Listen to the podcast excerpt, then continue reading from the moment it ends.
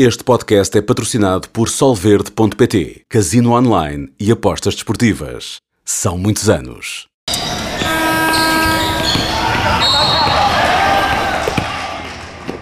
Agora já não temos cinco séries, na altura tínhamos ainda a série dos Lakers e dos, eh, aliás, dos Warriors e dos Kings em aberto. Agora já estamos em plena segunda ronda, começamos aqui pela sondagem no Twitter da Sport TV, uh, eh, onde basicamente perguntamos eh, de onde vai sair o campeão.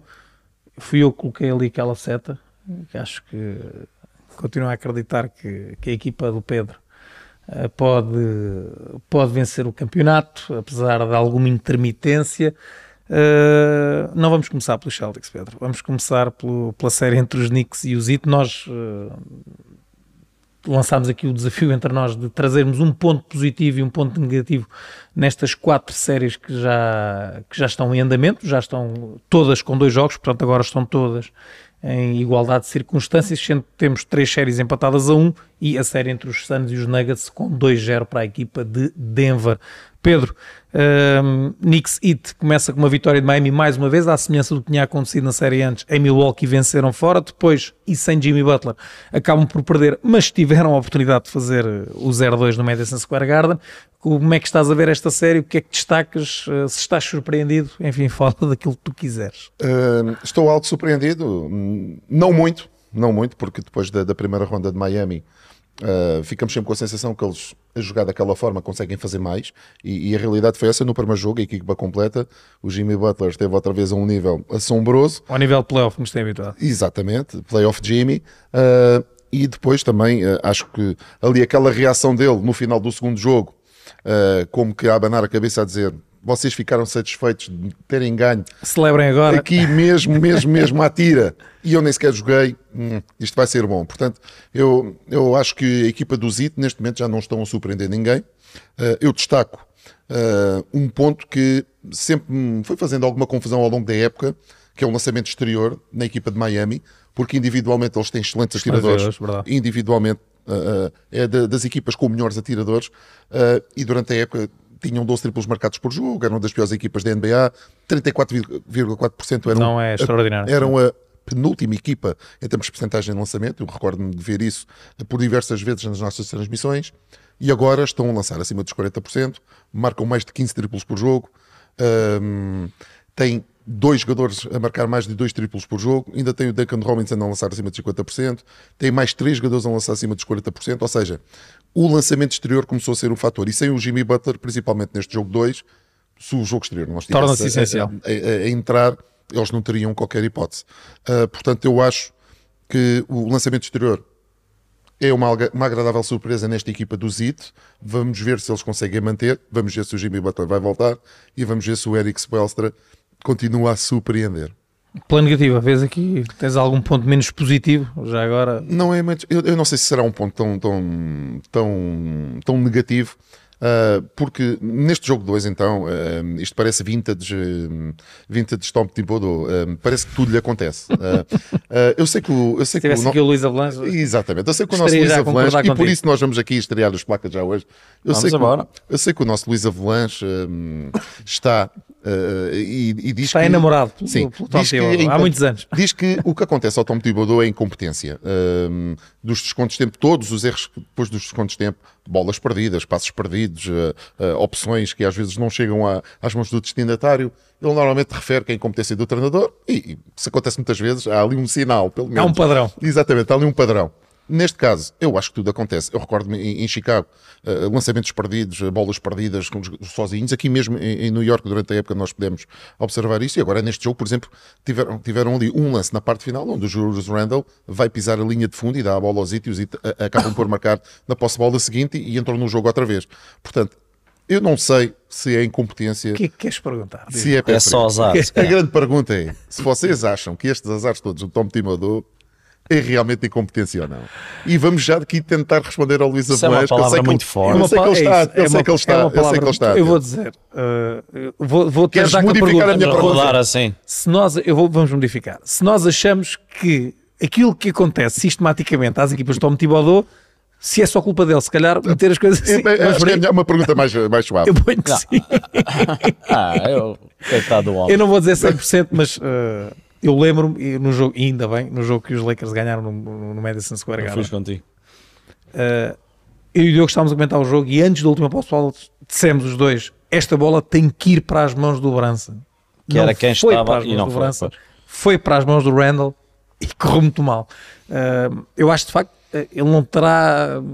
Ele é um excelente treinador. Eu, ao contrário do Luís Avalanche, acho que ele tem muito mérito naquilo que os Knicks fizeram em duas das três temporadas. Esta é a terceira em que ele lá está.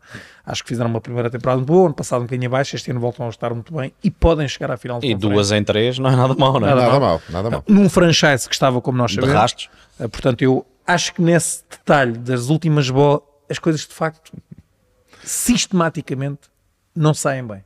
Sim. Ah, ah, ah, é- é- são- Mas eles têm que mostrar a prancheta. Eu acho que ele desenhou para o, para o, para o Branson Não, e- naquele dia. Pois os jogadores é que não. Mas, mas lá está, ele até pode ter desenhado. Se os jogadores não executam, quem é que tem? Pois, por isso, aí- por isso é a que eu tenho aqui, é dele. por isso é que eu nesta, nesta questão Meteste tenho o aqui o verde também, obviamente. Se fosse, nem- se fosse na, na pergunta que eu tinha feito, se calhar fazia isto, mas, Eu ah, acho que podemos aligerar um podemos bocadinho a coisa. aligerar um bocadinho a coisa, mas sim, estou de acordo, completamente de acordo com, com o que dizes. Eh, eu acho que quando. é, é que é uma quando- evidência, não é, quando não se é, uma, sucedem- não é algo que não é interpretativo. É Exatamente. exatamente. sistematicamente os Knicks têm dificuldades em fechar jogos quando têm esse tipo de decisões. Precisam não do dedo dele e da não ajuda dele. Sim, sim. E aqui no, no- neste, neste jogo, eu acho que foi ali azar, porque o Julius Randle. E também, e em algumas vezes, será azar ou será Enfim, mais questão dos jogadores. Exatamente. Ponto final. Ali o Julius Randle foi infeliz. Não sei se era ele a repor a bola, mas foi completamente infeliz. Mas sim, em muitos dos jogos nós temos Lembro-me de um visto. jogo, julgo que é em Miami, que o Randall acho que escorrega. Quer dizer, depois há, há também há situações Parece que em acontece que aí é Sim. azar. Mas Sim, sim. E- e Por em isso é que eu fiz dele? esta questão, porque muitas das vezes nós vemos aqui algumas situações que parecem. Bem, o Thibodeau tem mesmo azar, acontece aqui sempre qualquer coisa. Mas realmente é como tu dizes muitas das vezes, a bola não está nos jogadores certos. Mas Isso em defesa vezes- dele, e nesse jogo, ainda foi mais ou menos a meio da época, talvez mais, Mais para o início. Ah, mas- não, foi há bastante tempo. Eu, os- em Nova tal com os Lakers. Com os ainda Lakers. foi com o Westbrook, acho. Sim. Foi, foi. Foi, sim, foi bem sim. lá atrás. E em defesa dele, eu acho, e isso acontece com várias equipas, que quando tens ali um jogador e o Randall já lá estava, acabas por ter ali um bocadinho aquela sensação de, ok, vou dar a este, que é o que é, que é aqui. Sim, isso- Ou seja, haver a dúvida a quem é que dás a bola. Naquele jogo, eu e o Miguel, não havia dúvidas. Branson, ainda por cima, ele mostra todos os E dias. eles que é um foram claramente para o. Randall, ou seja, não foi algo que os jogadores- Mas pode ser às vezes para- essa questão do. eh, Por exemplo, agora, Kevin Durant e Booker, a quem é que eles dão a bola? O Booker já lá está há muitos anos, o outro é muito bom também. Às vezes pode haver essa dúvida. Vocês Santos. são treinadores. Do Santos já vamos falar. Sim, Já já, lá vamos, sim, Mas só para defender aqui desta, um bocadinho. desta série, o que é que. Olha, desta série, destacas? hum, eu uh, começando pela positiva Miami, acho que obviamente a questão do Yanis foi importante na, na primeira ronda, mas Miami, e nós tínhamos alguns de nós avisado que Mas com o Yannis ser, deu sempre derrota da equipa de Milwaukee. Certo, mas acaba por condicionar a série. Ele joga muito pouco e a equipa ganha e ganha de forma eh, contundente o Zit. Um, e eu acho que de facto, e nós avisámos alguns de nós, podia ser uma equipa perigosa, estão a, a mostrar isso. E quem tem um treinador como Spoelstra, uma estrela como Jimmy Butler, que arrasta toda a gente atrás dele. Quem ainda não perdeu em casa, que é importantíssimo nos playoffs e agora tem o fator casa, vão para Miami outra vez. Eu acho que de facto já não são surpresa, como dizia o Pedro, é uma equipa muito, muito perigosa. Eu ouvi podcast que nós tive na outra semana que vocês disseram que, por exemplo, para Filadélfia, eu acho que eh, pode, pode dar-se, eh, os, os Sixers com eles eh, e, e Jimmy Butler, a questão de Jimmy Butler ainda ganha mais peso frente aos Sixers, mas os próprios Celtics, portanto, é uma equipa que pode ter aspirações claras em chegar à final. Assim, Jimmy Butler esteja saudável, há essa dúvida, mas parece-me, até pela reação que o Pedro falou, que ele poderá estar. Eu, portanto, acho que Miami está aqui com, com um elan muito positivo e se tivesse que apostar, até pelo fator casa que agora é deles, eu acho que eles vão eliminar os, os Knicks e continuar eh, no seu caminho. Quanto aos Knicks, também há muito mérito. Eu pus aqui nas minhas notas a questão do Randall, também fisicamente não está a 100%. É uma equipa que fez uma grande Eu primeira gosto ronda. mais dos Knicks a jogar sem o Randall. A jogar. Eu não Sim, mas para jogo. passar eu acho que vão, ter, vão precisar Precisam, dele. Ele é muito bom jogador, mas eu estou, eu estou a falar simplesmente da questão do gosto pessoal, a sim. forma como ele joga. Não estou a dizer que são mais, nem, nem estou sequer a dizer que são mais fortes. Estou a dizer que gosto muito mais de ver a equipa jogar. Sim, é diferente. E já na Quando primeira eles- ronda houve várias vezes em que ele, inclusive é no final, e aí é mérito de Thibodeau, encostou porque havia outros que estavam melhores. Sim, não é mas, mas atenção, atenção, eu também de certa forma concordo contigo na questão física do Julius Randle. Eu acho que ele não está a 100%, mas recordo que na primeira ronda E tu agora acabaste de dizer, Thibodeau teve que o pôr no banco pura e simplesmente porque Evan Mobley não lhe deu a mínima chance. E o Julius Randle em playoff é completamente visível, são completamente visíveis as dificuldades dele. Uh, e, e, em playoff, essas Sim, mas dificuldades cada são... ronda é uma ronda e pode O, haver Obi Toppin não, não favoráveis. teve nada mal. Exatamente. Ou seja, ou seja, aquilo que acontece é que ali começam a aparecer aqui aquelas, aqueles senãos que existem. Quando nós falamos do Julius Randle, admito que é um grande jogador, mas, Fora questão. mas tem aqui algumas questões que necessita de ultrapassar e tem aqui alguns pontos mais frágeis que depois em playoff são completamente expostos. Força a equipa a jogar de uma forma. Exatamente, exatamente. Mas é muito curioso isto que estamos a dizer, porque na- na- nos playoffs há ali matchups que há jogadores hum, que normalmente numa ronda são muito utilizados porque o matchup é Sim, favorável. claro, e a evidente, seguir não. evidente, Mas evidente. normalmente não são as super estrelas das Não. equipas. Não, Esses não, jogam não, sempre. não, não, e o. Randall é uma estrela dos Knicks. E, tem- e acontece isso que disseste. Portanto, é, é curioso esta. E aí Thibodeau tem que tomar decisões. Eu e nós, quando destacamos algo positivo e negativo, sabemos que alguns pontos são comuns. eh, Sublinho aquilo que vocês disseram. Destaco com maior relevância o Eric Spoelstra. Está, eu não precisava de provas, mas para mim, neste momento, e tirando aqui o Greg Popovich, porque está numa equipa em que neste momento não, não- o seu trabalho não é tão visível, não chega às alturas decisivas. Para mim, o Eric Spoelstra, neste momento, é de longe, de longe, com uma nota para o Steve Kerr. Com uma nota para o Steve Kerr Sim, sim. o melhor treinador, o Steve Kerr ontem volta a estar muito bem, mas o Eric Spoelstra, eh, ou seja, eh, eu para considerar o Steve Kerr como o Eric Spoelstra preciso de ver depois o Steve Kerr, se é que alguma vez vou ver, a fazer o trabalho que o Eric Spoelstra fez depois de, de perder Sim, as superestrelas, é só por aí, porque eu acho que o Eric Spoelstra já mostrou em todos os contextos possíveis a sua qualidade. E, e os hits chegarem a entrar no oitavo lugar, à segunda no play-in, e estarem a fazer aquilo que estão, e com contrariedades, já nem falamos do Tyler Hero. Tyler Hero são 20 pontos por jogo Sim, na equipa do sim, Zit, sim, sim. mais 4 Sim. ou 5 ressaltos e 5 assistências. É, é um e cria treinador o seu próprio lançamento. é um treinador eh, sensacional eh, e, e lá está. É alguém que, que nos faz acreditar que os IT podem chegar à final de conferência e eventualmente até à final da NBA, que era algo Exatamente. perfeitamente Inimaginável. impensável.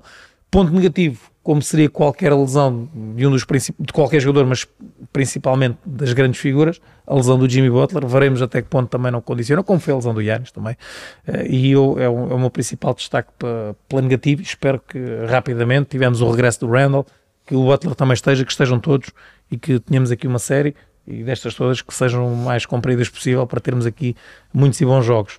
Saltando ainda no Oeste para a equipa do Pedro, para os Boston Celtics, começam com o pé esquerdo.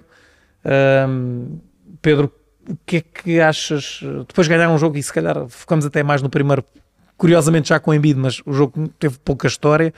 Ah, o que é que achas que faltou aos Celtics se desligaram um bocadinho porque não estava Embiid?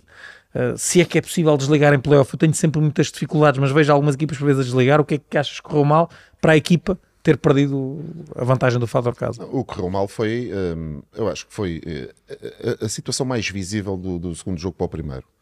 O, o aspecto defensivo, a forma intensa como defenderam no segundo jogo, nada teve a ver com, o- com o primeiro.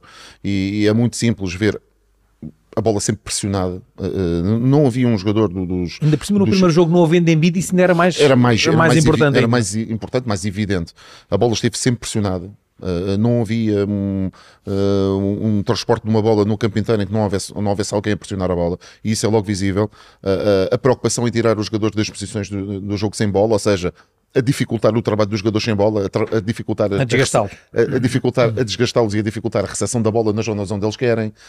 Um, eu acho que isso foi visível. Eu acho que foi, eu acho que foi o- talvez o ponto que saltasse mais à vista. Um, eu, eu nesta série tinha aqui o destaque do ponto positivo e negativo. É o mesmo, é o João Mazula, porque. eh, ele teve aqui eh, declarações curiosas agora ao longo desta semana, depois, do, depois da primeira derrota. Eu, eu gosto bastante da personalidade dele em conferência de imprensa. Ele tem uma Nota-se- personalidade forte. Nota-se que é uma pessoa com uma personalidade muito forte e, e- e é focado e sabe exatamente aquilo que E não quer. abana às dificuldades. Não, não, não vira a cara, eh, deu respostas eh, eh, concretas, deu respostas incisivas, disse que a equipa, perguntaram-me como é que a equipa sentia depois do primeiro jogo, ele disse que a equipa estava toda lixada, entre aspas, e que gostava que a equipa se sentisse assim.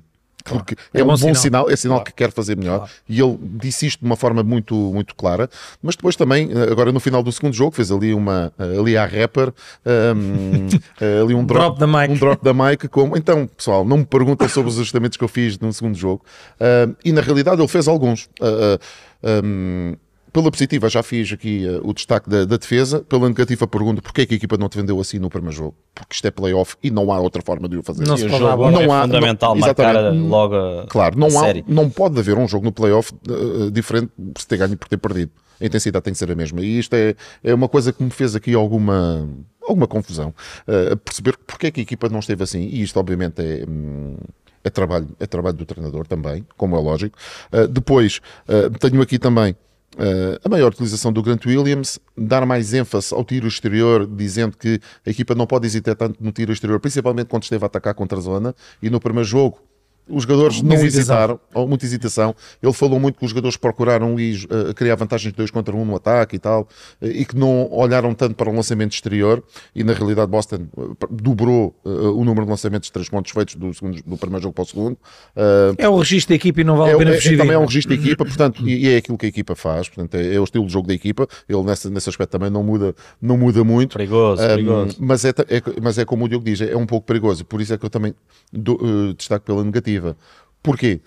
Porque se o registro do Celtics é só este eh, e não há mais nenhum tipo de ajustamento, eu acho que vai ser curto, principalmente contra treinadores, por exemplo, como o Eric Spoelstra, que vão trabalhar no jogo de outra forma, vão olhar para os detalhes de outra forma e vão defender eh, os pontos fortes do Celtics de outra maneira também. Hum, portanto, eu acho que ele tem aqui. hum, eu não quero dizer que é um destaque negativo, eu quero, eu quero deixar aqui com mais como uma dúvida o que é que ele fará Quando confrontado com quando tipo confrontado com, este, com este tipo de desafios, se ele realmente irá mudar alguma coisa, se ele irá manter aqui este registro e ser um treinador romântico que é, eh, eh, gosta de jogar desta forma e vai continuar a fazê-lo. hum, Independentemente do que independentemente do, do que acontecer, eu acho que é aqui uma- são dúvidas que ficam, ah, mas pronto, lá está, Miguel. Quem sou eu? Eu também sou treinador. Acabei de perder uma série do playoff e com certeza o Mazula, se visse os meus jogos, também estaria aqui ah, a dizer que eu tinha cometido alguns erros e cometi de certeza absoluta. Não apanhaste foi o Doc Rivers. Não. se, calhar, se calhar tinha tido mais sorte, exatamente. Diogo, eh, Olha, tenho aqui mais algumas ah, para tentar acrescentar um, e também, em jeito de brincadeira, dizer ao Pedro, antes dele vir aqui para a Sport TV, as mensagens que nós trocávamos sobre o Williams, lembras-te? Exa- Sobre- é verdade. Isso sobre é ele jogar nos Celtics. É. Mas não era bem este Williams, está, está melhor. Uh, olha, uh, banco, uh, banco super diferente de um, lado, de um jogo 1 para o jogo 2. No jogo 1 o Brogdon faz 20 pontos normal e o Williams 6. No jogo 2, 53 pontos vindos do banco. É verdade que foi um jogo mais desequilibrado, jogam mais minutos, mas parece-me que os Celtics têm que confiar mais uh, nos jogadores que têm, um, como Pritchard, Williams, Brogdon, obviamente, e companhia. Pode ser ali algo também a explorar. O jogo 3 vai ser fundamental nessa série, como em outras. Já lá iremos, por exemplo, lá dos Warriors. Mas hum, é, tu és um especialista nos Celtics e é um bocadinho isso. As dúvidas parece-me que a equipa tem. E o estilo de jogo e o não haver um plano B. Hum, eu, e toda a gente sabe que eu adoro os Warriors e o que fica na retina são os triplos. Mas eles não são só Sim, mas lançamento das spots. E aparentemente, os Celtics às vezes aparentemente não tem. Ainda não vimos outra versão do E é Celtics. esse É, o essa, perigo. essa a dúvida Esse que é eu o tenho. temos falado disso muito. André. Exatamente. Quanto ao ponto negativo, para mim não fez sentido nenhum uh, o regresso de Embiid. Para quê? A equipa tinha já roubado o fator casa, era normal os Celtics virem com tudo. Embiid claramente não estava em condições e vamos ver se vai pagar ou não o preço de ter jogado. Para mim era resguardá-lo mais uns dias e não, não fez sentido. Daí este ponto mais negativo que eu trouxe sobre a utilização de, Joel Embiid, o MVP da temporada. Era o que eu tinha escolhido também. Eh, Eu falei disso ontem um bocadinho com o Luís Avalanche na transmissão. Acho que não faz sentido absolutamente nenhum. eh, Porque uma questão muito simples e para mim eu sei que isso conta muito para alguns treinadores, para alguns responsáveis, o tentar com a condição física dos jogadores eh, esconder alguma coisa. Não gosto, nunca gostei, não gosto disso em desporto nenhum. Acho que percebo a ideia de tentar eh, atrapalhar o trabalho de quem está do outro lado, mas das duas, três, ou alguém mentiu, ou alguém mentiu na questão física do Joel. Embiid, Exatamente. porque o que veio cá para fora de forma muito evidente foi que a lesão era pior do que aquilo que se pensava e que ele estaria em dúvida para o resto da época, em uma primeira fase, depois para os dois primeiros jogos, eh, depois para a série do. entre o, que se calhar para esta série não dava, e de repente, depois da equipa ganhar um jogo fora de casa, o Joel Embiid anuncia que vai voltar. Portanto, alguma coisa aqui de estranho aconteceu. Ou ele teve uma recuperação milagrosa, de repente, e estamos a falar de um jogador que tem um histórico pesado ao nível das lesões. E que também então- é literalmente pesado De- e que também é precisa de estar em condições. E depois da equipa vencer o primeiro jogo fora, eu não estou a dizer, e já vou falar dos Lakers, eu não concordo nada do ganhar o primeiro jogo. e o segundo, não claro que concordo não. nada com Claro isso. que não. Agora, seria mais uma prova de confiança, e aí concordo com o Luís Alonso aos jogadores que mesmo sem Embiid deram uma excelente vitória, e na minha A opinião, James Harden, por e exemplo. na minha opinião, era um fator de muito maior pressão nos Celtics.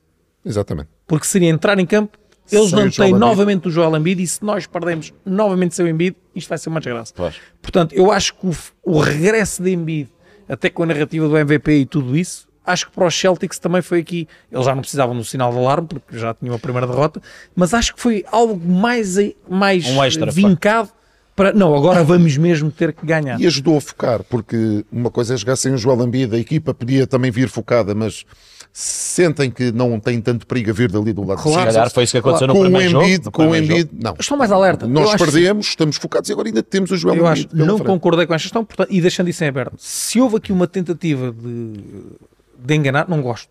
De dizer que era mais grave e afinal não é, não gosto. Isso era usado há, há- há muitos anos atrás. não Agora gosto. já não faz Eu sentido já agora. sou completamente momento. contra isso. Se foi, se foi uh, uma, uma recuperação milagrosa, ainda bem. Mas mesmo assim, Mas olhando para histórico- ele, não me pareceu Não que ele parece- tivesse. Não, não, durante Ora, o jogo, durante o jogo, Claro. Não parecia, deu essa ideia. Parecia que ele estava Ora, completamente pronto. fora daquele ritmo, Pronto. completamente. E, como tal, acho que foi um disparate. Vamos ver até que ponto os Sixers vão ser penalizados por isso. Espero que não, que, que o Embiid esteja a 100%, mas não, não gostei.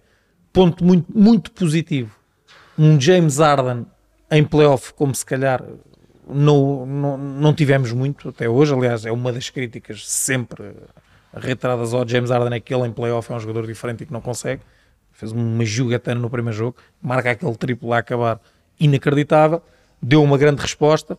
ah, e acho que os Sixers também para ter aqui as suas possibilidades, e neste momento a série é-lhes um bocadinho mais favorável porque passamos uma série a melhor de 5 e eles têm a vantagem do fator casa, apesar de não fecharem em casa, mas vão ter três, num cenário a 7 têm três jogos em casa Sim, e dois sim, fora, sim, sim. portanto vira aqui um bocadinho a série uh, e estes são os pontos que eu mais destacaria, a questão do Embiid acho que não fez sentido e o Arden de facto, e muitas vezes tenho sido crítico do Arden, quando ele em playoff não tem dado boas respostas. Eu acho Agora, que este jogo o seu 3 vai ser um, um ele excelente teste, porque bem. nós tivemos uma primeira ronda onde os, os Sixers passearam, mais ou menos, Sim. os Celtics abanaram um bocadinho, isto está um a um, agora é um jogo fora para os Celtics, um jogo dificílimo, e os Sixers também têm só uma derrota ainda no playoff, mas é aquele jogo onde têm que mostrar que de facto Sim, agora vão para público. cima da série. Eh, Vai ser muito, muito interessante esse jogo. Saltamos para o outro lado e para a única série que, que neste momento está com uma equipa a zeros, os Denver Nuggets a vencerem 2-0. Uh, Diogo, posso começar agora por ti. Sim. Uh, Vou-te lançar as coisas desta forma. Mais do que se calhar o 2-0, que é o que é, e com os Nuggets a jogar em casa sabemos que, que podia perfeitamente acontecer, a forma relativamente tranquila com que os Nuggets passaram pelos Suns, eu aí já, e apesar agora da questão do Chris Paul, eu aí já, já, já me surpreendo. Do 2-0 ok, mas da forma como foi, eu não esperava. Sim, e é, é posso pegar por aí. Eu acho que se nos perguntassem antes se estaria 2-0, ok, pode acontecer pela questão do jogar em casa, mas eh, era aqui uma série espetacular e muito em aberto e também me desiludiram um bocadinho os Suns. Houve alguns sinais na primeira ronda que a equipa poderia não ser a tal equipa imbatível que se falava quando Kevin Durant chegou ali. Eh, Ele está a jogar muitos minutos. eh, Há a questão do Chris Paul. Eu tinha apontado aqui na parte negativa o Chris Paul e o Aiton. Eu acho que Aiton está outra vez a desiludir. Ele faz 14 pontos em ambos os jogos. Mas e o- eu vi o Luís Avalanche dizer aqui coitado do Eitan de frente ao Jokic, aqueles são autênticos clínicos eh, que ele leva, mas é sempre um jogador de quem eu espero mais e que acho que a equipa também eh, espera mais. tu, esperas tu e toda a gente. Pois, nomeadamente os adeptos dos Exatamente, Suns. exatamente. Eh, Quanto a Chris Paul, mais uma vez chega ao, ao playoff muitas questões e agora está lesionado. Acho que ele também não consegue, porque isto depois é dois em dois dias, a intensidade sobe, são 38 anos. É o histórico também, o que- histórico, que é o que sabemos. falou-se ali que ele, ok, podia ter aqui mais margem para, para controlar o seu jogo com a chegada de Kevin Durant, mas a questão é que eles precisam que toda a gente esteja pelo menos perto do seu nível e eu acho que esta questão do Chris Paul tem, tem sido prejudicial aos Suns. Quanto aos Nuggets, tenho gostado muito da parte defensiva e era algo que nós por vezes tínhamos dúvidas se os Nuggets iam também dar esse passo em frente. Acho que alguns jogadores têm no feito e têm condicionado muito os Suns. Uh, no segundo jogo marcaram 87 pontos para uma equipa que tem as estrelas que eles têm. É muito, muito curto e, portanto, tem sido uma série uh, interessante, mas que de facto ficou um bocadinho aquém eh, mais pelo mérito dos Nuggets, mas estava à espera de mais dos Suns, que claramente neste jogo vão ter que, que, que ganhar, não há outra, outra maneira. Vimos um Jokic até a brincar um pouco com isso, parece-me completamente confiante e relaxado. Um Jamal Murray a subir, uh, têm peças muito interessantes e uh, acho que estes Nuggets são muito a sério. Primeira ronda foi para aquecer e agora estão a tratar dos Suns uh, cheios de estilo, uh, mas vamos ver, vamos ver a reação dos Suns. Eu gostava que esta série se prolongasse um bocadinho mais mas isto para já está a ser, como o Miguel disse, uh, demasiado tranquilo para aquilo que nós perspectivávamos. Pedro, também esperavas mais? Hum, bem mais. Mas uh, uh, os sinais que os Suns deram na primeira ronda também não foram muito animadores. os Clippers, desfalcados, de, né? desfalcados, e a série ficou 4-1, mas os jogos não foram de, de, uma limpeza de uma série De uma série desequilibrada. Exatamente. Portanto, houve muito equilíbrio nos 5 jogos. os Clippers podiam ter ganho perfeitamente mais um ou dois jogos, sem qualquer margem para dúvidas. E os Suns pareceram-me sempre uma equipa uh, que não era imbatível. Uh, e na realidade não é. Estão a ser aqui bem expostos pelos Denver Nuggets. Um, que aquilo que me tem surpreendido de forma bastante positiva é o foco da equipa e dos jogadores. Os jogadores estão muito focados uh, uh, e percebe-se pela dinâmica da equipa, linguagem corporal, uh, que eles estão muito focados na tarefa de ganhar ganhar o, o, campeonato. E não interessa quem é que marca mais. Não, não interessa. no primeiro exatamente, jogo exatamente. foi o Murray estava bem, ele respeita isso. Sim. No segundo fez 39. E, um, e obviamente depois um, no plano defensivo, que para mim é o calcanhar daqueles da, da equipa, um, estão muito bem. Principalmente na defesa exterior, estão muito bem. Uh, são a equipa com mais roubos de bola uh, no playoff. É, é interessante, são das melhores equipas, são top 4 na, na, nas defesas uh, também no playoff. Portanto, uma equipa que se questionava muitas vezes sobre o aspecto defensivo e estão aqui a, a, a cumprir acima da expectativa, na minha opinião. O próprio Jokic já o sinto ali mais sim, sim. disponível. Agora, há dois aspectos que ainda me deixam aqui com algumas dúvidas também no plano defensivo. Uh, são a segunda equipa que mais sofre pontos na área pintada e são a equipa que menos desarmes de lançamento faz. Portanto, ainda há aqui margem para os adversários os poderem atacar nestas debilidades e, e, e, se calhar apanhei daqui a equipa certa ou o adversário certo poderão ser penalizados por causa disso. No entanto, o Xande, hum, e sei que tu também vais falar disso, tem-me desiludido principalmente hum, no jogo coletivo. Não, não, não, não tem. Não existe. Não existe. É inexistente. Para mim Estão é... a confiar no talento que têm, não é? E... Eu, eu, por um lado, percebo que todo o processo, a chegada do Kevin Durant acaba. Ele se tem chegado e tem jogado e tem permitido haver ali mais rotinas. Aquela lesão dele tirou um bocadinho A lesão isso. tirou. Mas mesmo assim, mesmo assim, a equipa tinha que fazer mais qualquer coisa. Sim. Um, já. Não, eu, eu só para, para, completar, e acho que vais, vais, vais também pegar neste tema que eu sei, eu acho que a equipa faz muito pouco Uh, isolamentos para Kevin Durant e pouco mais. É à vez quase com o Booker. É à vez com o Booker. Uh, o Booker decide de uma forma, o Kevin Durant decide de outra e andam aqui à vez.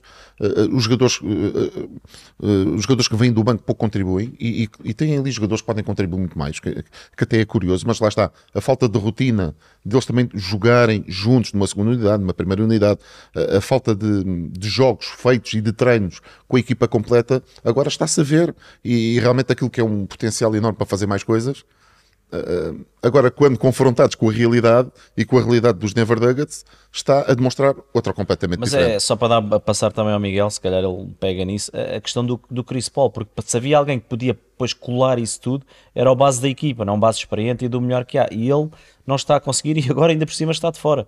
E portanto, tanto vejo aqui muitas dificuldades. Os Nuggets picarem ali um joguinho, depois é para fechar em casa. Eu daquilo que vejo, e até o Chris Paul, aliás, no tempo em que esteve não teve ali grande teve. preponderância no jogo porque eu acho que de repente foi entregar o jogo ao Duran e ao Booker, depois Sim. ali umas sobras para o Aiton e às vezes para o Chris Paul, mas em termos de, de, sistema coletivo, de uma ideia, zero. Eu acho que neste momento, e olhando para as equipas que estão em prova, é claramente aquela equipa que apresenta o maior déficit de jogo coletivo. É o pior basquete. É o pior basquete, é o pior, Exatamente. Estamos a falar se calhar da equipa com o Chris Paul a nível de 5 se calhar, um big mais, se, calhar, não? se calhar mais talentosa. O Denver também tem um 5 fortíssimo. Enfim, nesta altura todos os 5 são fortes. Exatamente. Mas em termos de jogo é muito, é, é muito fraco. É muito fraco.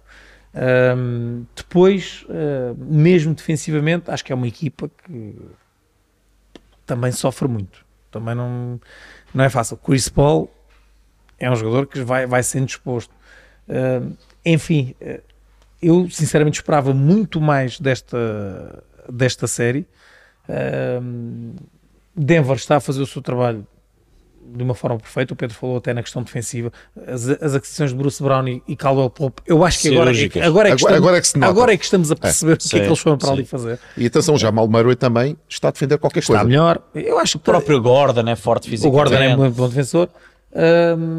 E os, os, os Suns estão aqui quase a ser engolidos ah, de uma forma que eu não esperava. Monty Williams ah, disse do primeiro para o segundo jogo e não notei ali grandes diferenças. Ele mexeu ali um bocadinho na rotação, esticou mais a rotação. Ah, eu não sei se para tentar colocar ali mais dificuldades ao ataque dos Nuggets, ele não pode tentar, já falei disto, Uh, por exemplo, um 5 com Biome, Landale e agora ainda por cima agora sei o seu Chris Paul, Booker, uh, Kevin Durant, uh, Landale, Aiton, seja fazer crescer a equipa, dar ali mais robustez, ele vai ter que fazer alguma coisa. Sim, sim. Se continuar neste registro, não dá. Eu, na altura pensei, e outra coisa que eu acho que ele pode tentar é, por exemplo, colocar um jogador como Torrey Craig no Jokic para lhe dar um desafio diferente, alguém para ir lá queimar umas faltas, porque o Aiton de facto é muito É menino, é muito macio. É menino, o Jokic tem feito o que quer dele. Acho que vão, e, e no fundo, com um jogador como Torrey Craig, se calhar vão sofrer mais lá em baixo, mas pelo menos aquela capacidade de distribuir, de jogar à vontade de cabeça no ar, podem retirar com um jogador que o pressiona mais cá fora e tirar-lhe aquele Sim, tiro, um desafio diferente. tirar-lhe aque- aquele tiro ali a, a média distância.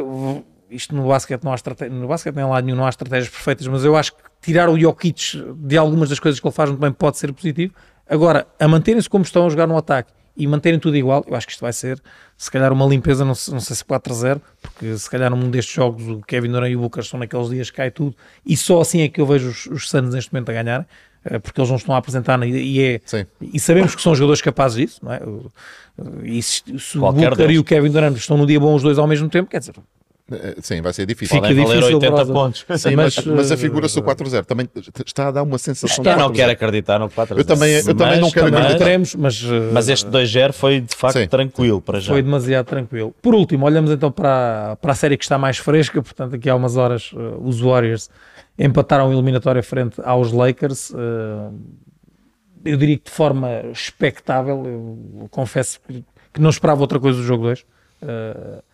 Porque ainda por cima os campeões jogar em casa Sim, é perder um acho que zero. era difícil não, não darem ali uma resposta Uh, Pedro, como é que estás a ver esta série? Surpre surpreende chegarmos com um, um a um uh, ao segundo jogo e irmos agora para a LA com tudo empatado? O que é que... Hum, eu tenho que reconhecer que a equipa dos Lakers está, está muito diferente daquilo que nós vimos no início da época. Está uma equipa bastante, bastante forte, e, principalmente do ponto de vista defensivo.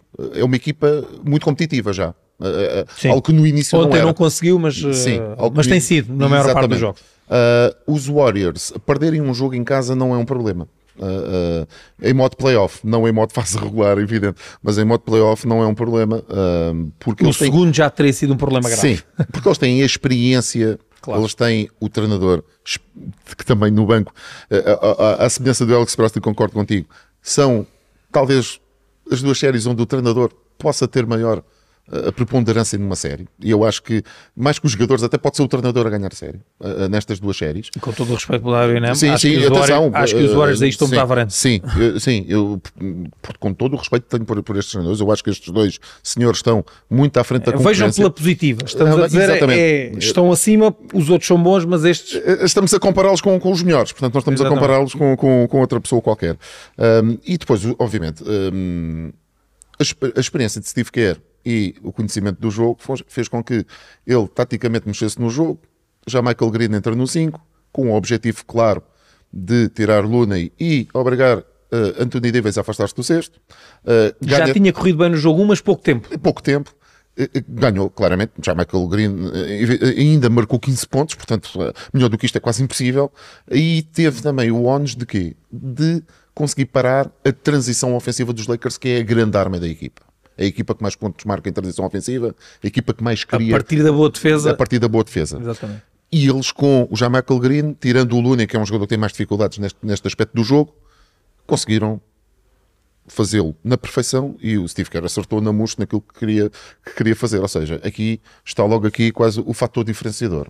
Ele, E mexeu com o jogo e Mexeu mexeu, com o jogo, mexeu. E atenção. do jogo 1 para o jogo 2 exatamente, não foi igual. não foi igual. A utilidade de Looney continua a ser incrível. Ele ganhou 8 ressaltos em 12 minutos, Ele ganhou estava mais. doente também, por Sim. isso também e ganhou mais ressaltos, ganhou mais ressaltos que qualquer jogador dos Lakers. E só em jogou 12 esses minutos, em é 12 verdade. minutos, o que, é, o, que é, o que é impressionante. Portanto, estamos a falar de um autêntico imã pelo ressalto, porque eh, a bola vai-lhe parar sempre às mãos, é uma coisa inacreditável.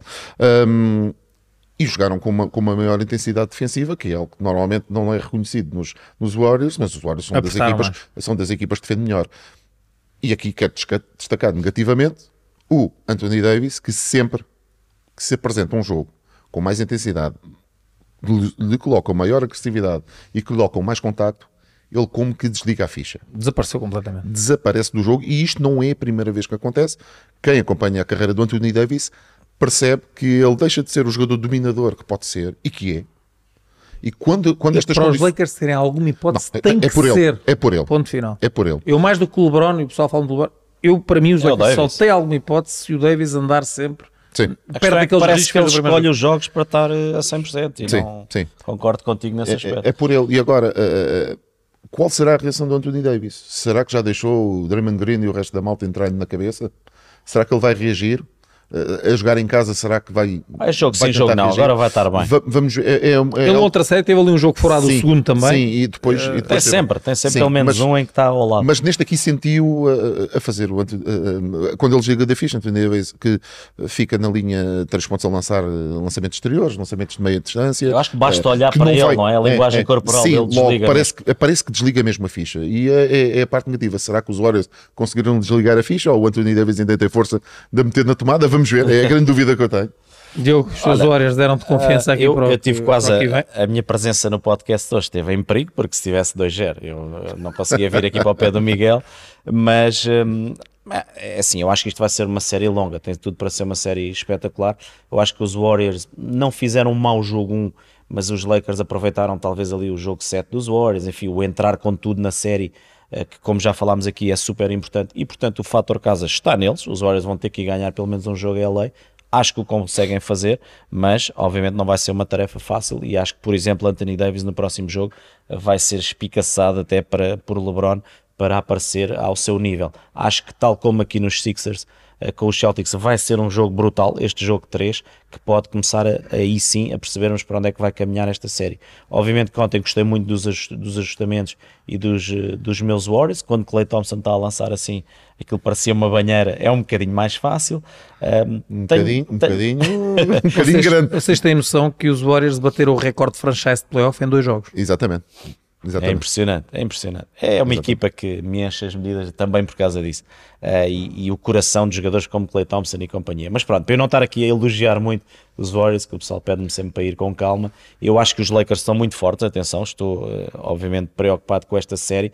Quem ganhar pode ter aqui aspirações também, um, inclusive é sonhar com o campeonato, mas acho que a série vai começar agora, vai mudar de ares e uh, vem aqui um elan mais positivo para os Warriors, mas os Lakers a certa altura também desligaram no jogo, perceberam que ali não dava. Uh, eu tenho, eu aqui no negativo pus a questão do pool, que é um jogador que é capaz do melhor e do pior, e eu acho que a equipa vai precisar dele, nem que seja ali a espaços para num período uh, levar aquilo para a frente para depois os principais assegurarem o jogo. E ele é muito intermitente e toma muitas más decisões. Baixou as suas médias do ano para este, do ano passado para este, em tudo, quando supostamente ele está mais velho, está mais experiente e é para crescer. Uh, e tenho algumas dúvidas nesse aspecto. E depois é a questão do Anthony Davis, também apontei aqui que de facto, uh, e nós, e Miguel, e eu jogámos com vários jogadores desses, que de facto quase que apetecia às vezes abaná-los ali para a coisa ir, porque ele, precisava tem, ali de um abanão grande. Claro, é, é super frustrante, então para quem é adepto dos Lakers, ele parece que por vezes, porque depois quando ele está bem, não é É imparável, é 20-10, imparável, é imparável, é imparável. 40-20. É imparável. E portanto acho que essa disposição dele pode fazer a diferença. E depois, só para acabar, no jogo 1, eu acho que os bases dos Lakers fizeram a diferença. Ambos fizeram na casa dos 20 pontos. E se eh, voltarem a esse registro, fica complicado para os Warriors. Até porque os Lakers têm ali gente interessante para andar atrás do Curry, desgastá-lo um bocadinho. Mas depois há há mais gente para aparecer e eventualmente os Michael Greens um, ou os bases dos Lakers, os outros podem decidir esta série, porque depois as grandes estrelas normalmente equivalem-se ali, mais Curry, menos Curry, mais Clay, E mais se o LeBron. Anthony Davis jogar? E depois, Sim. se, se vierem Estiver- todos estiver para jogo. vontade. Eu, o que mais eh, tenho apreciado nesta série eh, é o confronto de estilos e mais uma vez, eh, e para quem acha que só se ganha, e na, na altura eu disse no primeiro jogo, que ganhar um jogo a fazer menos 15 triplos é obra. Os Lakers marcaram 6 triplos no primeiro jogo. No basquete atual 20. é, é, é óbvio. obra.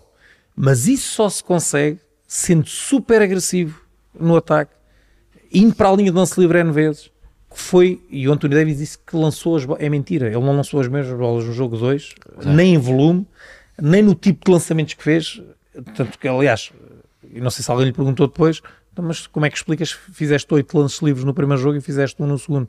Logo por aí, Vê-se a agressividade. Sabe?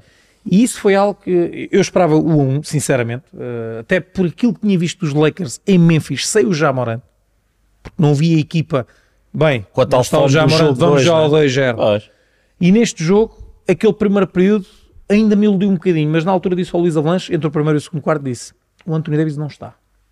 E isso. E o- LeBron manter aquele nível era eu- difícil. e mesmo que mantivesse, não chega. Pois. Eu vou reforçar isto. Os Lakers, para ter alguma hipótese de seguir em frente, o Anthony Davis tem que estar sempre perto daquilo que fez no primeiro jogo. Não há. Quer dizer, pode acontecer um dia o Russell marcar 30 ou 40 pontos, mas é pouco provável.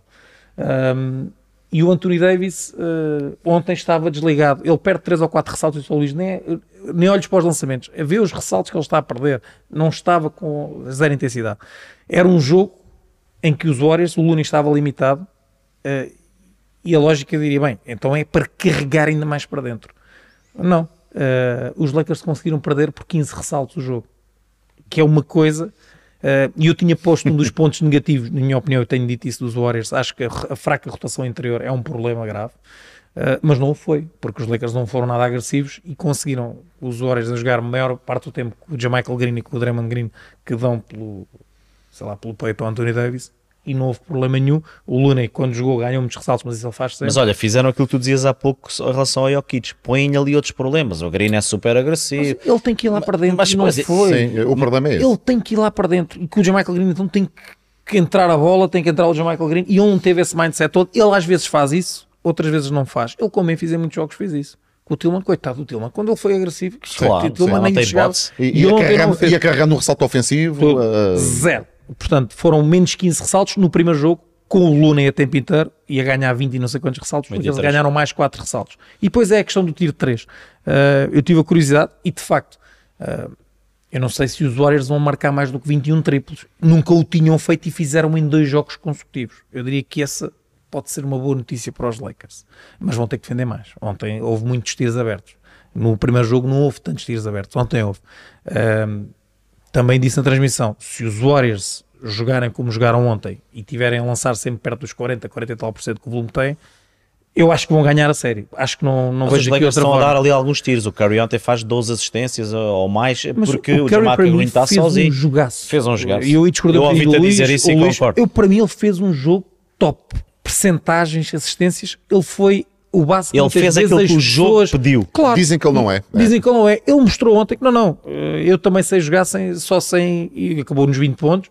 eh, mas fez 12 assistências, foi super inteligente. Obviamente que ele, para jogar assim, precisa que o Clay Thompson esteja bem como esteve, que o Jamichael Green apareça, e eles apareceram. E isso para os Lakers é um problema agora para o jogo 3. É continuar a apostar que outros jogadores não vão marcar. Por exemplo, uma coisa que o Steve Kerr fez muito bem: o Gary Payton não entrou ontem, na rotação principal, entrou no Sim, O sim. Gary Payton foi dado de borla no jogo 1 e não marcou nada. E daí Ele eu foi à procura de outros. vai à procura de outros. Ele sentiu claramente que tinha, tinha que ter outras ameaças dentro do campo. E isso foi bem conseguido, portanto, mérito total. Eu, eu tive só a curiosidade, porque fiquei. Não é normal uma equipa bater o recorde de franchise em Duas vezes playoff consecutivas. duas vezes consecutivas, não é? Eh, e tive curiosidade, os Celtics do ano passado, na final, os, os Warriors na final com os Celtics do ano passado, marcaram 19 triplos no primeiro jogo, 19 e 45, 15 37 no segundo, 15 40 no terceiro, 15 43 no quarto, 9 40 no quinto que ganharam, 9 40 e 19 46, que- que- fizeram dois jogos com 19 triplos. Ou seja, os Lakers se quiserem agarrar um punhado estatística, podem acreditar que eles não vão ter esta eficácia. Mas se não defenderem, se calhar ainda é melhor. Uh, portanto, eu acho que ficaram ali sinais muito, uh, muito importantes para os Lakers e acho que eu sinceramente acho que os Warriors são já acharam isso, são um bocadinho favoritos. Disse que o encaixe pode ser bom para os Lakers, mas é o Anthony Davis a tempo inteiro. Porque se ele baixar um bocadinho, o encaixe deixa logo de ser bom. É ali que os Lakers podem claramente Mas já tem a massacrar os vitamina Warriors. fora. Eu, eu antes de começar Claro. também dava favoritismo aos Warriors. Mas É o mesmo raciocínio que uso para os Sixers. O Darwin M comprava, eu acho que na hora. Claro. Chegar, Um a um. passar por uma série a melhor de 5 Sim. e com vantagem do fator casa. Claro. É que estamos a falar. Não Claro. garante nada, mas é um cenário mais positivo do que o cenário inicial. Portanto, eh, Promete, mas promete. promete. Acho que, tirando ali a série dos Nuggets e dos Suns, que estamos aqui um bocadinho desconfiados, as outras Sim. 6, 7 jogos e podemos ter Hum, aqui muito equilíbrio. garantidamente. Olhamos então para esta segunda ronda e eh, eu pego aqui o meu tweet já, porque está relacionado com o Anthony Davis. eh, que o João Figueiredo, este é um tweet eh, ao intervalo, mais coisa, menos coisa, 3 e Três 10. e dez, É, é, o jogo começou às duas, exatamente.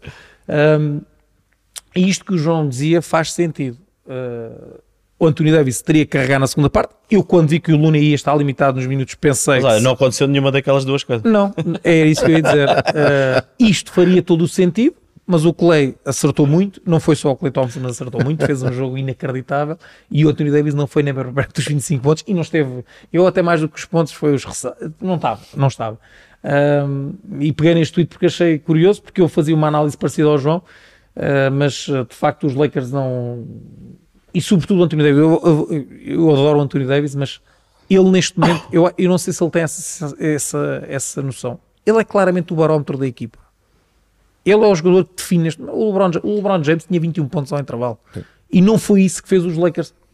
O LeBron, quando estiver assim, eu acho que foi pena os Lakers não aproveitarem o LeBron que tiveram eh, na primeira parte, porque o Davis não esteve. Eh, ele é claramente o jogador decisivo nos Lakers. Já, acho que já se pode assumir isso sem grande. Não, a, equipa, a, equipa é, a equipa agora é do Anthony é dele, Davis. ponto Sim. final. E eu não sei se ele às vezes tem essa. Pela forma Pois. como encara os jogos, Às vezes se parece ele que não. percebe isso. É. Passamos para o tweet eh, do. eu Penso que é o do Diogo. É o do Diogo. Não é Diogo? É. Este. Do Sim. Mário Cardoso. O, o Mário Cardoso, sim, ele pergunta, ou deixa, sim, a questão, com a competitividade está a existir no Oeste, qual a probabilidade de quem ganhar a conferência chegar de rastos à final? Eu só indo aqui atrás, eh, eu há bocadinho na, na sondagem, eu fui dos que votei Oeste, e nem é pelos Warriors, eu acho que as equipas são mais fortes, porque ainda não estou convencido aqui com os Celtics do Pedro, eu acho que o Pedro passou amanhã a votar, e por isso é que está ali o Oeste à frente. Eh, Não, mas não, não, não. eh, aqui a questão de- das séries serem muito longas e muito duras. Eu acho que isso vai ser dos dois lados, mas eh, pode lá mais para a frente, se calhar não tanto em termos do cansaço, que isso também é óbvio, mas as lesões. Basta haver aqui, já falámos aqui dos jogadores-chave. O Anthony Davis é chave, o Chris Paul é chave na equipa, eh, as grandes estrelas são sempre chave. E basta haver aqui, ou por cansaço, ou porque são, é, o volume de minutos é muito grande, uma pequena lesão, e isto pode de facto mudar aqui a agulha toda. Curiosamente, estará no Oeste uma equipa que pode passar as duas primeiras rondas em cinco São jogos. os Nuggets. Os Nuggets. Os Nuggets. Foi cinco no primeiro, E isso É pode-lhes dar vantagem É na final de conferência. curiosamente. Os Sixers conseguiram despachar 4-0, mas Sim. eu não me acredito que o Celtics vá a menos de 6 jogos, não Sim, me acredito sim, minimamente. Também não me parece. Uh, mas não deixa de ser curioso. uh, Eu só para responder ao facto. eu acho que a final da NBA está a ser jogada agora, Sixers Celtics, até porque eu passei o ano Daí inteiro. sai o campeão? Eu passei o ano inteiro a Não. dizer que as três equipas do Oeste eram as equipas mais fortes, Bucks, Celtics e Sixers. Vamos ver. Estão- à, medida que o tempo vai andando, Eu também estava mais perto, estou, uh, estou mais perto disso. medida- Celtics têm-me deixado Sim. aqui algumas dúvidas, mas Eh, à, medida que, o- à medida que o tempo vai andando, já estou a ver os Nuggets e os Warriors a aproximarem-se mais de um nível mais, mais consistente, sim, mais de e os campeão. Warriors estando, estando E perto os daquilo que Warriors valem, estando daquele, perto daquilo que valem, Pedro, eu mas estes ser- Nuggets, com fator casa, seja contra quem for do Oeste, eu acho que Não pode dar ao Oeste. Eu, eu acho que os Celtics têm jogadores Mas para mim tem que tratar dos Sixers. é para fácil. os, eh, para os Nuggets, mas primeiro tem que tratar dos Sixers. Já lá temos o Kryptonite do Embiid, do Wall Alford, portanto, vamos ver. passamos para o tweet do Pedro. Este é um tweet muito curioso. Portanto, eh, Tony aqui Champ? O, o Tony Champ. Só uma questão, o- Os Denver Nuggets não têm vantagem. Contra, não Nem- tem melhor registro que os Celtics? Não, porque perderam os jogos no final. Nem Boston, nem Filadélfia. Ok, tiveram Nem Boston, aquela- nem problema é. Boston, a equipa que mais jogos ganha Não, mas fora. uh, boa Não problema. retificação, ok. Mesmo assim, continuo a achar que vai do Oeste, o campeão. Um, aqui o Tony Champ faz aqui esta, esta questão, que é uma questão curiosa, mas uh, ele diz que não, não, não, não tem, uh, tem um pouco a falta de noção da, da diferença de realidades. Ele diz que se os Lakers fizessem 100 jogos contra o Real Madrid e 6 jogos contra o Sporting, por exemplo, quantos jogos conseguiriam ganhar o Real Madrid e o Sporting? Ele diz que faz esta, muitas vezes esta Sem questão. cada um. próprio, sem cada um. Diz abraço, vamos Lakers. Portanto, ele, ele sente que os Lakers podiam ser campeões em Portugal, portanto, que já não é mau. Com Uh, dificuldade. e poderiam jogar na Euroliga também e na, na ACB. Um, Tony Champ, eu vou ser muito sincero. O Sporting, 0 em 100. Uh, a diferença de realidades é uma coisa. Não uh, tem comparação. não tem comparação.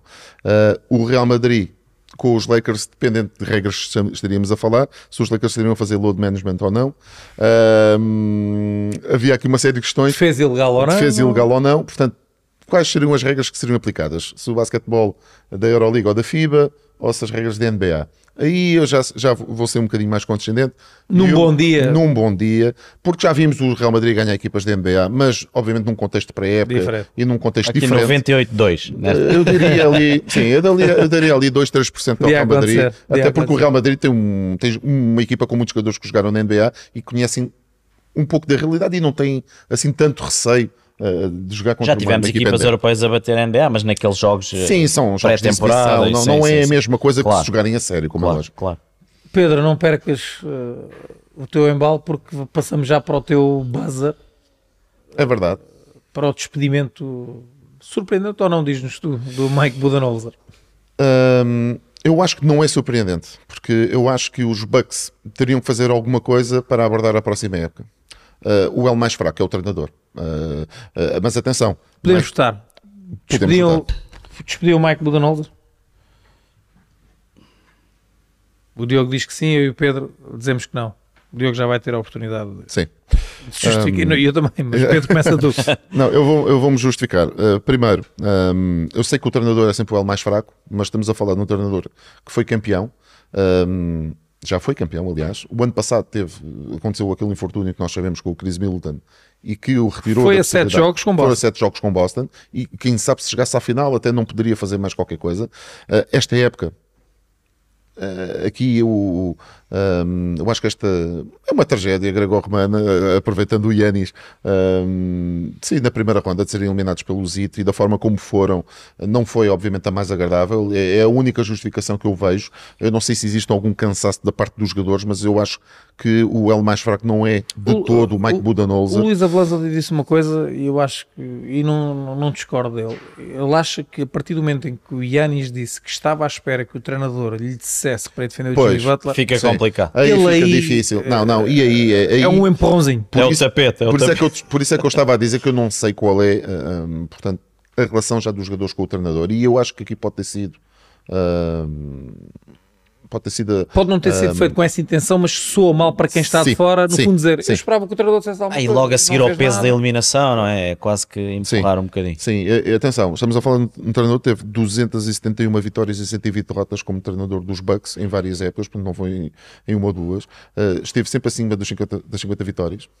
portanto, nós estamos a falar de um treinador que tenha Qualquer, feito aqui um claro. trabalho qualquer em, em- em Milwaukee. Ah, transformou da equipa de, um- de uma equipa poderosa para uma equipa candidata ao título. Ah, E lançou as bases para, Lançou para, as para bases épocas e- eh, de sim, sucesso no- nos próximos anos. Portanto, ele tem um título ganho em 2021. 21. O ano passado foi uma segunda oportunidade, obviamente, de, foi, foi a oportunidade de defender o título, mas com a lesão do Milton ficou mais difícil. Este ano seria aqui a segunda oportunidade dele de voltar a ganhar e não correu bem. E eu, muito sinceramente, eh, eu acho que não era, eh, não, não era por ele que, que a equipa não chegaria ao título, se calhar na próxima época ou, ou- ou- ou- ou num- num- nos próximos anos. Mas lá está. Uh, uh, Existem aqui alguns sinais, e tu falaste num deles, que podem ter forçado aqui Pois, a, então a- a direção também até- dos- dos Exatamente, responsáveis, Exatamente. E- não e nós isso nós não Não sabemos. sabemos. Eu eu vou ser porque é rápido, que, não- porque, é não- que não, porque é que abdicavas do, do Sim, Budenholzer? eu acho que não podemos olhar só a partir do título. Eu acho que Yanni já tem um grande nível há muito tempo e, e era uma equipa que lá está. Este tipo de equipas, quando tentam 4, 5, 6 temporadas, eh, têm um título, é verdade, mas essas vitórias que tu falaste, eu- há vários exemplos disto. São equipas que na fase regular são muito fortes, mas depois isto tudo que não seja ir a uma final de conferência, ir à final da NBA, começa a desgastar aqui, uh, e é verdade que há lesões, mas isso uh, conseguimos ir buscar em quase todas. Eu não gosto, não sou um fã particular, acho que a equipa com o Budenholzer não tinha o tal plano B muitas vezes, acho que um, já tentaram muitas vezes e começa-se a perceber, e depois é como tu dizes, o L mais fraco parte por ali, que, que não está a dar e que não, chegue, não chegaram lá, e acho que infelizmente, eh, e em termos pessoais até o que lhe aconteceu, enfim, durante a final, uh, durante a, a série, uh, tenho pena, mas parece-me uma boa medida no sentido em que é preciso abanar aqui um bocadinho e encontrar alguém que os leve uh, lá para cima, porque é onde eles têm que estar. E Yanis não está, desde o título ganhou a grande nível, é dos melhores jogadores da Liga há 6, 7, 8 anos, e portanto, se pegarmos nisso tudo, um campeonato, o resto, e esta saída muito precoce tinha que levar aqui Sim, a mas, medidas. Mas olha, só para finalizar, pegando nas palavras do Yanis, afinal, a época foi um fracasso. Pois, isso. Pois, uh, exatamente. Exatamente, concordo. Uh, eu uh, acho que ainda havia aqui alguma margem para o Mike Budenholzer, mas vou-me colocar aqui um bocadinho no meio de vocês, apesar de ter dito que, que lhe dava mais uma oportunidade. acho que eventualmente haverão aqui questões que, não, que nos escapam um bocadinho. Acho que aquela declaração do Yanis é um toque se dúvidas indicia, houvessem, não é? Indicia que de facto, o, se calhar o próprio já não estava muito satisfeito. Crítica ao Yanis. Quando um jogador a sério quer ir defender o outro, não é o treinador que lhe diz que não vai. Nem pensar. vai e mais nada. Agora o Kawhi disse. 2-0 uh, para os para os Bucks na série contra os Raptors, quando os Raptors foram campeões. O Nick Nurse chegou ao balneário e disse: temos que, vamos fazer ajustamentos. E o Kawhi disse: o ajustamento é que eu vou defender o Yannis. Olha, Portanto, olha, Miguel, tu também és treinador e não há nenhum treinador que diga que não um jogador que diga: não, não, Coach, por... eu vou pará-lo. Exatamente. E, e, e vai lá. Exato. Não, porque aí é o jogador a assumir a responsabilidade e, e de uma forma positiva. Portanto, aí o Yanis, eu acho que ao ter apontado de certa forma o deu treinador, acho que também apontou ele próprio. Mas não te chegaste à frente porquê? Agora é que pois, estás a dizer. Exatamente, exatamente. Passamos para o meu buzzer, que, que, tem a ver com alguém que deu muito que falar nestes últimos tempos, o Dylan Brooks. Uh, vou fazer aqui um bocadinho a defesa de Dylan Brooks, imagine-se. Força. Uh, um jogador que, que, como diz o ditado, pela boca morre o peixe, não é? E ele falou, esticou-se, encheu o peito quando não tinha muito ar uh, e ficou sem ar rapidamente. Uh, mandou umas bocas ao LeBron James. Uh, isto é tudo muito bonito. Se eles tivessem ganho, ele ainda enchia mais o peito dar, mas não esteve bem. Ponto final. Não fugiu muito daquele que é o registro de gabarulice de, de grande parte dos jogadores. Aí e o próprio Jamorant teve que engolir um bocadinho as palavras. um bocadinho, ele não engoliu ele diz que assume. uh, claro, pois, pois claro. Então. estão gravadas. Uh, tem mais é que assumir. Por outro lado acho que, e aquele detalhe do will not be brought back under any circumstances, acho que é claramente um sacudir de olha, o Mike Budenholzer foi nos Bucks, aqui é o Dylan Brooks. Não gosto. Não gosto porque ele não era um jogador que estivesse fora daquilo que é o registro da equipa. Era talvez aquele que se estica mais. Ok. Mas o resto, rapaziada. Pois. E o que ele fez de bom? não sendo eu um particular fã, acho que é um jogador que pode ser muito útil. Não acho, como muita gente disse, que não vai ter lugar na NBA, não acho, a não ser que peça mundos e fundos, aí arrisca-se. Acho que ele tem que ter noção daquilo que efetivamente vale. E é um bom jogador, é um jogador interessante, um bom defensor, alguém que agita o jogo. Um, mas uh, gostava de deixar esta nota. Acho que também não é bonito. Os Grizzlies podiam ter, ok, obrigado, mas vamos seguir caminhos diferentes. Pois, aquelas é. duas ou três palavras ali. Aquilo é para marcar uma Sim, é muito, são muito fortes. Não muito gosto, fortes. acho que era escusado. Uh, já se noticiou também que o Brooks não quis renovar com a equipa porque não gostou daquilo que lhe foi apresentado. Ok, mas isso é uma negociação e quando se vai para uma negociação nem sempre se chega a bom porto. Ok, obrigado pelo que fizeste, vamos seguir caminhos diferentes. Acho que podia ter havido aqui uma saída airosa. A forma como foi e este, este vocabulário utilizado acho que inicia que que houve aqui um bocadinho sacudir de. Já... Eu acho que a medida é boa, mas também não gosto desse Não, tipo de palavras. Mas, mal. mas para mim a medida é boa. Eu acho que ele não. Claro, Era mais claro. ruído já para a equipa do que propriamente rendimento. E com o LeBron foi feio. Eu trouxe isso aqui para o podcast. Não faz que sentido Nenhum. É uma zero. falta de. Porque zero. o, o trash talk para a falta de respeito é. É, ali, porque o Jamorant fala muito, fala muito, mas depois lá dentro é um bocadinho superior a este. Um bocadinho só. Este Sim, fala. não, não, faz ataques diretos como ele fez. Pois, foi E foi. Foi assim. E não é quem esteve- fez, não é? Não esteve bem. Eu, o meu reparo é mesmo ah, este comunicado que acho que podia ser um bocadinho mais ah, polido. Terminamos com o buzzer do Diogo, também uma notícia triste, mas tem aqui um ato nobre por parte do Luca Doncic.